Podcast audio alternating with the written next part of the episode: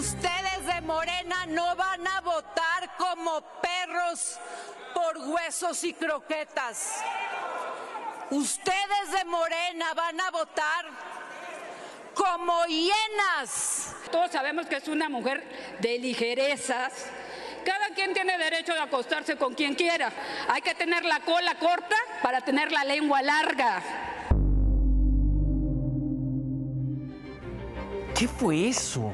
¿Qué fue eso que dijo la senadora Abreu de Morena hoy? Pero es que así estuvo el tono en el Senado, donde una senadora no tuvo siquiera el reparo en denunciar la supuesta conducta sexual de otra senadora, de otra mujer. Buenas noches, vamos a tener la crónica completa. Hace unos minutos se logró la mayoría calificada y con 87 votos a favor y 40 en contra, se aprobó el dictamen que permitirá al ejército mantenerse en tareas de seguridad pública hasta 2028. Poco duró a la oposición el triunfo de hace dos semanas. Hoy con un bloque de contención dividido, con modificaciones a la reforma original. El Senado aprobó en medio de un intenso debate esta reforma, un debate que se dio así.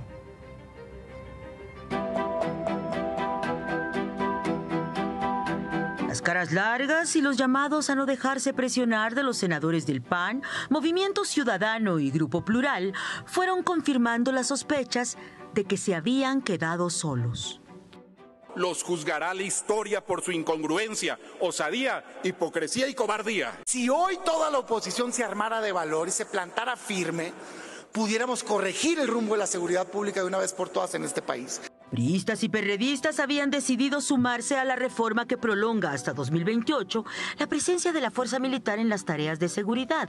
Y así lo fueron dejando claro en tribuna, explicando que la suya era una reforma primorosamente mejorada. Sí, sí, sí, sí se agregaron cosas.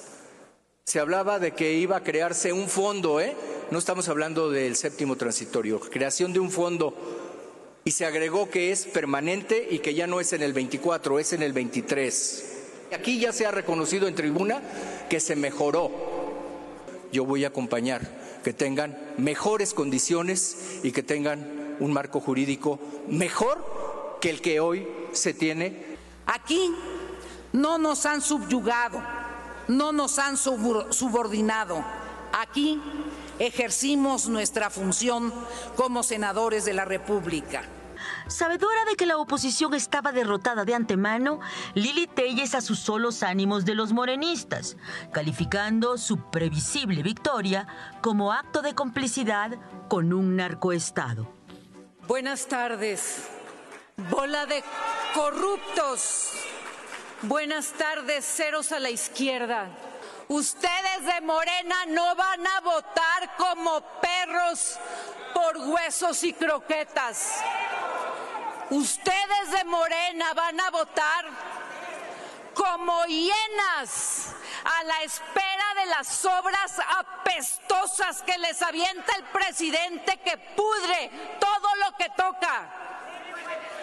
Asegúrense de que AMLO tome sus medicinas para sus achaques, porque lo quiero vivo, vivo, para cuando la nación mexicana le demande haber creado un Estado narcomilitar. No le acepto nada al líder sindical. Siéntese y cállese que se siente y que se calle, que es mi turno. Líder sindical, bastante se han beneficiado de los trabajadores de México. Sentado y callado, Napoleón. Después hablará usted, sentado y callado, y espere sus croquetas. En medio de gritos de traidora y oportunista, la senadora Lucía Trasviña no se aguantó. Yo no soy llena, respétame.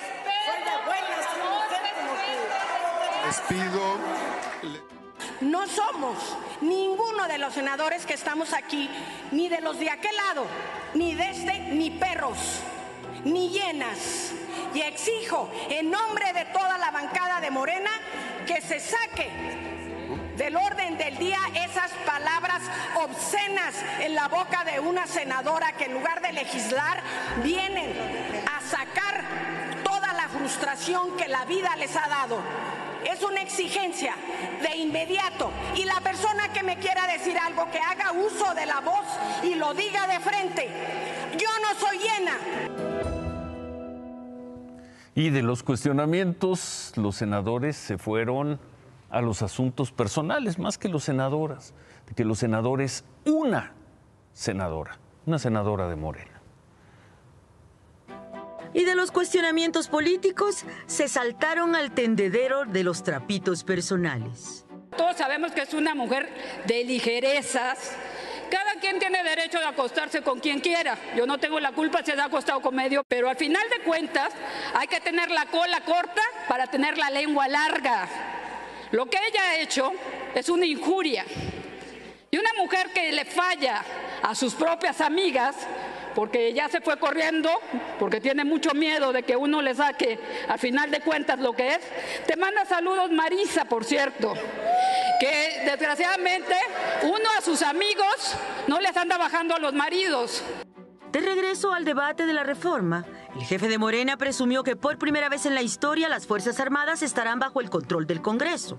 No somos mercachifles, somos legisladores, tenemos razones, tenemos convicciones y tenemos capacidad y conocimiento para saber lo que estamos haciendo. Desde el pesimismo de un bloque de contención colapsado, el senador Germán Martínez tuvo otros augurios. El próximo presidente de México no podrá ser presidente si no se doma a las Fuerzas Armadas que hoy ustedes están sacando de sus cuarteles. Lo que aquí se está construyendo es un estado de sitio light. Lo que aquí se está construyendo es un toque de queda suave. Lo que aquí se está construyendo viste más a López Obrador de Gustavo Díaz Ordaz que de López Obrador. Sí, lo que aquí se está construyendo es por el bien de todos, primero los militares. Vaya sesión, Ivonne. ¿Cómo terminó? ¿Cómo terminó la noche allá en el Senado? Ivonne, buenas noches. Buenas noches, Ciro. Hace unos minutos, pues con dos votos de dos senadores del PRD y nueve votos del PRI, se ha construido esta mayoría calificada que en las últimas horas habían ido hilvanando el secretario de Gobernación, Adán Augusto, y el jefe de la mayoría morenista, Ricardo Monreal. Y así han conseguido la mayoría constitucional, la mayoría calificada que ha aprobado esta reforma que hoy ya se va a la Cámara de Diputados para que sea asumida tal cual en sus términos como lo adelantó el jefe de los morenistas en San Lázaro. ¿Quiénes dieron los votos? Miguel Mancera, Antonio García Conejo y nueve votos del PRI quienes resistieron 40 senadores al final se quedaron en el llamado bloque de contención, todos los panistas, todos los de Movimiento Ciudadano, tres del PRI, incluido Miguel Osorio Chong, Claudia Ruiz y Beatriz Paredes, y la ausencia de Claudia Anaya. De los perredistas, aguantó uno, Juan Manuel Fósil de Tabasco. Así las cosas hoy en un Senado donde ha sido exitosa la negociación del secretario de Gobernación y del jefe de la mayoría morenista. Y se acabó el asunto. Esto se promulgará y se acabó, el, acabó el tema, ya no habrá necesidad, suponemos que ya no habrá necesidad de esa consulta del 22 de enero que había llamado el secretario de Gobernación y el presidente de la República. Al menos eso es lo que hoy declaró esta mañana aquí en el Senado. El secretario de Gobernación dijo, si pasa esta reforma, no habrá consulta en enero. Esa fue la oferta que les hizo para que se diera el voto. Gracias, gracias Ivonne. ¿Qué, qué cosa es lo que dijo, más allá de la dureza de las palabras de Lili Telles, pero lo que dijo la senadora Rocío Abreu, yo no lo recuerdo en una sesión de Congreso, no sé en cuántas legislaturas. La forma en que se metió con la vida personal. Y lo más triste, Ciro, sí. Así es, Ciro, y todos se metieron en ese modo, incluso la senadora icónica del feminismo de la cuarta transformación, Malú Micher, se sumó a las bromas cuando no la dejaban hablar, dijo que las panistas estaban quizás preguntando quién era Marisa. De ese tamaño estuvo hoy la violencia política de género. Gracias, qué buenas crónicas. Gracias, Ivonne. A descansar. Buenas noches. Gracias, Ciro. Gracias. Gracias, buenas noches, Ciro. Vamos a regresar al tema de la violencia sexual en el Senado en unos momentos y además lo que hizo eh, la senadora, la diputada transgénero, una diputada transgénero también que ha escandalizado, pero eso allá en eh, que no senador es diputada transgénero. Vamos a ir también con eso un poco más adelante. Antes esta tarde en Perisur, en el centro comercial Perisur, pues se tuvo que desalojar a quienes estaban ahí porque se reportó una amenaza de bomba según el reporte, eran unas 3.800 personas, entre usuarios y empleados, quienes fueron evacuados. Policías de la Ciudad de México llegaron con equipo para manejo de explosivos, pero no encontraron nada. El secretario de Seguridad, Omar García Harfush, informó que fue una falsa alarma y que no encontraron explosivos u objetos que pusieran en riesgo a la seguridad de las personas. Bueno, eso en Perisur. Lejos de ahí, más temprano, en el Hospital General Gustavo Vaz, en Etzahualcoyotl, Estado de México, pacientes médicos y personal administrativo tuvieron que ser evacuados debido a una también a la amenaza de una bomba. Algunos pacientes salieron en sillas de ruedas, mientras que otros, ahí lo estamos viendo, incluso tuvieron que ser llevados a hospitales cercanos. Al final, todo quedó en una falsa alarma. La Secretaría de Seguridad del Estado de México informó que no encontraron nada, que no hubo riesgo. Después de una hora se retomaron las actividades. En otro lugar, tras el enfrentamiento del domingo afuera de la Plaza Andares en Zapopan, en Jalisco, hoy tanto policías estatales como municipales reforzaron la seguridad durante el día. Se, se dieron rondines de ambas corporaciones, se instaló una torre de vigilancia, la Fiscalía del Estado informó que por estos hechos, donde murió un escolta, ya hay dos personas detenidas. Se trata de un hombre identificado como Luis Raúl, de 43 años, y otro que es Jonathan Everardo, de 23. Los dos resultaron heridos en la balacera, fueron enviados al hospital, donde esperarán para que se resuelva su situación jurídica. He bajado a las barrancas He rascado la tierra y mi hija no aparece ni viva ni muerta. Pero yo no pierdo la fe y la esperanza de que ellas estén bien. Yo pido todos los días por ellos, para que se, se sensibilicen, para que para que les hablan del corazón, para que por un mensaje, por un anónimo, no sé, digan dónde está mi hija. Esa mujer era, era Blanca Esmeralda Gallardo. Su hija Betsabé desapareció el 13 de enero del año pasado junto con su mejor amiga en la colonia Villa Frontera, esto en la ciudad de Puebla, en los límites con Tlaxcala. Hoy, doña Blanca Esmeralda, quien escuchábamos, fue asesinada. Le dispararon, al menos fueron siete tiros, mientras estaba esperando el transporte público a un lado de la carretera México-Puebla. Esto ocurrió en unas calles de su casa el último lugar donde se vio a su hija. Hasta el momento no hay detenido por este asesinato. Y en distintas entrevistas con medios locales, la señora Blanca Esmeralda acusó que las autoridades fueron omisas en la búsqueda de su hija, por lo que ella decidió salir a buscarla. Blanca estaba segura de que su hija había sido víctima de la trata de personas, por lo que acudió a Tenancingo, Tlaxcala, donde aseguró un hombre armado la sacó del lugar a punta de pistola. También buscaba a su hija en bares y centros nocturnos de Puebla. Blanca había acusado a la expareja de su hija y padre de su nieta de estar tras la desaparición de Betsabe. Este hombre sería narcomenudista. Ahí, en la ciudad de Puebla, otra historia, una más de este tipo y siguen corriendo los días y siguen acumulándose las historias, los asesinatos, las mujeres muertas. Un caso más. Pues, Claudia, buenas noches. Ciro, buenas noches. Seguramente recuerdas este caso que dimos a conocer a finales de junio, el caso de Irma Lidia, cantante y actriz de 21 años, a quien mataron disparándole en tres ocasiones en uno de los privados del restaurante Suntory de la Colonia del Valle. A quien detuvieron y acusaron por este feminicidio fue Jesús Hernández Alcocer, un supuesto abogado, ex esposo de Irma Lidia. Desde esa fecha permanecía preso en el reclusorio norte. Bueno, pues hoy, hoy se informó que falleció ahí, en la cárcel. Tenía 79 años. La Secretaría de Seguridad Ciudadana confirmó que hoy temprano Jesús Hernández Alcocer manifestó sentir, sentirse mal de salud. Lo llevaron al servicio médico, pero alrededor de las 10.45 de la mañana falleció. El 12 de septiembre tuvo un infarto cerebrovascular y se le realizaron algunas tomografías debido a una condición de salud delicada. Desde ese momento, al ingresar al reclusorio norte, sus abogados reportaron que tenía padecimientos de diabetes e hipertensión. La Fiscalía inició ya una investigación para determinar cuáles fueron las causas de su fallecimiento, pero al mediodía la jefa de gobierno, Claudia Sheinbaum, dijo que murió por complicaciones debido a su edad. Ahora, dos ciudades, Ciro, dos ciudades en nuestro México hoy se encuentran entre las mejores ciudades del mundo, de acuerdo con la revista Condé Nast Traveler, una de las mejores revistas en la materia. La revista colocó a San Miguel de Allende en Guanajuato en el primer lugar, sí, en la categoría de ciudades pequeñas y en la categoría de grandes ciudades a Mérida, la capital de Yucatán, con el cuarto lugar. en esta categoría solo fue superada por Singapur, Bangkok y Tokio. Muy bien, felicidades a San Miguel de Allende y a Mérida.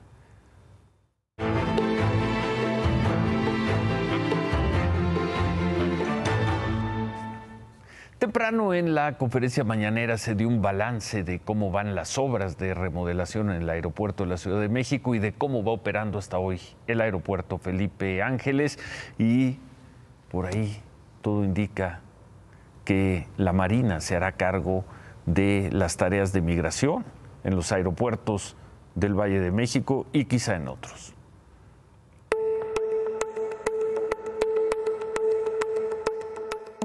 En Palacio Nacional, dos cabos de una misma cuerda se presentaron a informarle al presidente. Isidoro Pastor, director del aeropuerto Felipe Ángeles, al que le faltan vuelos, y Carlos Velázquez Tiscareño, director del Aeropuerto Internacional de la Ciudad de México, al que le sobran problemas. Junto con el Felipe Ángeles y el Benito Juárez, el Aeropuerto Internacional de Toluca completa el sistema aeroportuario metropolitano, pero sus realidades son muy distintas. El de Toluca registra entre 200 y 350 operaciones diarias, respaldado por la aviación privada y ejecutiva que es su fuerte. El de la Ciudad de México, 1115 en promedio, y el Felipe Ángeles al día de hoy, según lo informado al presidente, registra 66 operaciones. El plan de conectividad terrestre para el AIFA está prácticamente terminado. El acceso principal, por ejemplo, funciona desde marzo y registra en promedio 17 mil usuarios. Se trata del segundo distribuidor más grande del país. Y este camino de 4 kilómetros y medio que inicia en Ecatepec y termina en Extlalpan, al pie del aeropuerto, sigue su construcción. Tiene un 77% de avance de obra física. Hoy, ante el presidente López Obrador, se comprometieron a terminarlo en diciembre. Por su parte, el viejo aeropuerto de la Ciudad de México sigue más cerca de una explosión que de una anemia. A punto de cumplir 70 años de operación, su director, Carlos Vázquez Tiscareño, reconoció en Palacio Nacional deterioro de su infraestructura y adeudos acumulados en sus contratos comerciales. A pesar de los esmeros de la nueva dirección, solo han podido recuperar 140 millones de los más de 9 mil que le adeudan al Benito Juárez de la conferencia mañanera de hoy destaca el anuncio del director del Aeropuerto Internacional de la Ciudad de México de que las tareas de migración estarán a cargo de la Marina. Los 1.500 elementos destacados en la terminal asumirán el control de otra área que enfrenta una problemática crítica, según Vázquez Tiscareño. El Instituto Nacional de Migración ya no estará a cargo. ¿A partir de cuándo? De fechas no habló. Y por último, Claudia Sheinbaum, jefa de gobierno de la Ciudad de México, informó de los trabajos de recimentación de la Terminal 2, cuyo proyecto ejecutivo quedará listo en dos meses. La obra comenzará en enero y terminará diez meses después.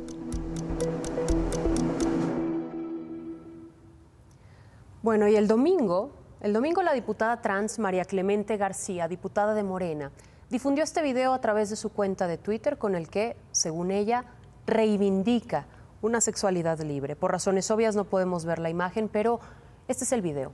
Está practicando sexo oral a un cliente. Bueno, desde ayer son varios los diputados opositores que piden su dimisión mientras su partido afirma que va a analizar las publicaciones antes de tomar una decisión. El coordinador de los diputados de Morena, Ignacio Mier, informó que pues que van a investigar el comportamiento de María Clemente García para saber si hubo, si hubo algún tipo de violación al código de ética de la Cámara de Diputados. ¿Van a investigar? Código, eso lo hizo fuera de la Cámara. Lo hizo fuera de ¿Y la ella Cámara. se grabó? Sí, vía Twitter en su cuenta personal. ¿Ya habló ella? Ya habló ella, de hecho se justificó así. Ella aclaró primero que el hombre al que le practica sexo oral es un cliente al que ella frecuenta, pues, pues ella se dedica, además de las labores legislativas, así lo dijo, a la prostitución. Vía Twitter publicó este mensaje 72 veces, luego de publicar el video. 72 veces. Mi cuerpo es mío, solo mío, tengo derecho, como todo ser humano, al libre desarrollo de la personalidad y a la libre autodeterminación de mi cuerpo. Mi cuerpo es mío, solo mío, ni de mi esposo, ni de mi novio, ni de la iglesia, ni del Estado. Y hoy, hoy insistió. Diputada, Vale. pero ¿dónde queda entonces la investidura presidencial que representa? La investidura aquí queda. ¿Cuándo me han visto ustedes? Aquí están. ¿Cuándo me han visto encuerarme en la Cámara de Diputados? ¿Cuándo me han visto chuparle un pito o a alguien en un salón, en el salón de sesiones o en alguna comisión? Vean, la Cámara de Diputados, por eso el canal de Congreso no va a grabar mi vida personal. El canal de Congreso no va a mi cama. Dice que tu video puede ser tomado como pornografía. Es pornografía. No puede ser tomado, es pornografía, yo produzco pornografía, me pagan por hacer pornografía porque me pagan. Por eso lo hago, porque me pagan. En su labor como legisladora. Es que siempre me he dedicado a esto. Los demás diputados son administradores, tienen empresas. Patricia, ¿cómo se llama la de los tiburones? Patricia Arismendi, ¿por qué no renuncia al consejo de administración de sus empresas? A ella tampoco le alcanza porque sigue trabajando. Cuando ellos dejen de producir dinero en otro lado, yo voy a hacer lo mismo. Pero, si ellos pueden trabajar en sus oficios y profesiones, lo siento. Mi oficio es ser puta. Y tengo derecho a ser puta. Clarísima. Pues, ¿Qué dices ante Viene un eso? buen debate ahí. Viene un buen debate, se va a aclarar en próximos días y por supuesto daremos seguimiento al tema, pero ella insiste en que reivindica la sexualidad. Vámonos, Claudia. Ciro, no me puedo ir. Es que no me puedo ir porque resulta que siempre sí. Elon Musk comprará Twitter. Luego de meses de incertidumbre, hoy el dueño de Tesla decidió pagar los 44 mil millones de dólares, la misma propuesta que hizo en abril para comprar Twitter. El señor Elon Musk fue reservado. Apenas en su cuenta de Twitter dijo que comprar la red social es un acelerador para crear X, X.com, la marca con la que en su momento quiso competir contra Twitter en el mercado de las redes sociales. Lo cierto es que todo parece que Musk cambió de opinión porque quiso abstenerse del juicio que Twitter sostendría con él el estos días, 17 de octubre y lo enfrentaría en tribunales. Gracias, Claudia. Buenas noches. Diego. Gracias, gracias Claudia, gracias por sus comentarios. Vamos a regresar, vamos a regresar a estos temas tan controvertidos, sobre todo a lo que ocurrió en el Senado en un, en un momento. Pero muchas gracias.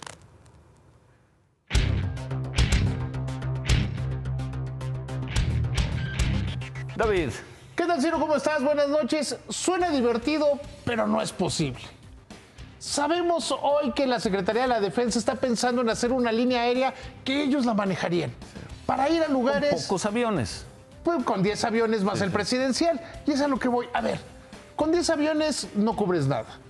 Dicen, para ir a lugares donde no van las líneas aéreas. ¿Por qué no van las líneas aéreas? Pues porque no hay mercado. Si hubiera mercado, irían las líneas aéreas. No es que digan, no, pues este, Nogales nos cae mal o Chilpancingo también nos cae mal. Entonces, no, ahí no volamos aunque haya clientes. Punto número dos. Dicen que van a usar el avión presidencial. Primero, ¿cuánto cuesta convertirlo en un avión de pasajeros? Luego es un avión diseñado para vuelos de más de tres horas. Es un gran avión, entonces van a inventar la corrida igual a Nogales, por ejemplo. O sea, es un avión que sería muy caro operar y hay algunos impedimentos reales. Si operas una línea, eh, si operas una terminal aérea, no puedes tener una línea. O sea, Aeroméxico no puede operar un aeropuerto, ni Aeropuertos del Sureste puede tener su línea aérea. O sea, es una ocurrencia divertida, pero una ocurrencia. ¿Viable? No, inviable totalmente. Es una ocurrencia al fin. Remátala, David. Hoy eh, la Junta de Gobierno de Banco de México nombró a Alejandrina Salcedo como su nueva directora de estudios económicos. Muy buena selección. Javier. Sí, nos regresamos con los abrazos para Andrés Lilini, que ya no es técnico de Pumas, y también con los balazos en el fútbol amateur de Monterrey. Regresamos con esas historias. Diputada, pero ¿dónde queda entonces la investidura presidencial que representa? La Le- investidura aquí queda. ¿Cuándo me han visto ustedes? Aquí están. ¿Cuándo me han visto encuerarme en la Cámara de Diputados? ¿Cuándo me han visto chuparle un pito o a alguien en un salón, en el salón de sesiones o en alguna comisión? Es que siempre me he dedicado a esto. Los demás diputados son administradores, tienen empresas. Cuando ellos dejan de producir dinero en otro lado, yo voy a hacer lo mismo. Pero, si ellos pueden trabajar en sus oficios y profesiones, lo siento. Mi oficio es ser puta. Y tengo derecho a ser puta. Vaya dilema en que ha metido a los legisladores la diputada transgénero María Clemente. ¿Quién le dirá que a pesar de ser servidora pública no puede difundir videos de su vida sexual e incluso invitar a que la visiten e incluso cobrar por sus servicios sexuales? ¿Quién se lo dirá y por qué? Muy distinto fue lo que ocurrió en el Senado. Una mujer, una senadora, la senadora Rocío Abreu, agredió a otra senadora, a una mujer, como nunca se había visto, al menos en esta legislatura, y quizá como nunca se había visto, o al menos en muchísimos años, algo así. Usó el peor lenguaje de la violencia, el lenguaje tabernario para agredir a una mujer, el más despectivo, violento e hiriente discurso sexista posible. ¿Qué fue eso? ¿Hay alguna legisladora que levante un puño por la senadora Rocío Abreu? ¿Habrá una legisladora que se ponga de su lado? Si es así, pues entonces bienvenidos a la República del Insulto y al peor de los machismos. Se quedan con qué importa. Gracias, buenas noches. Ánimo.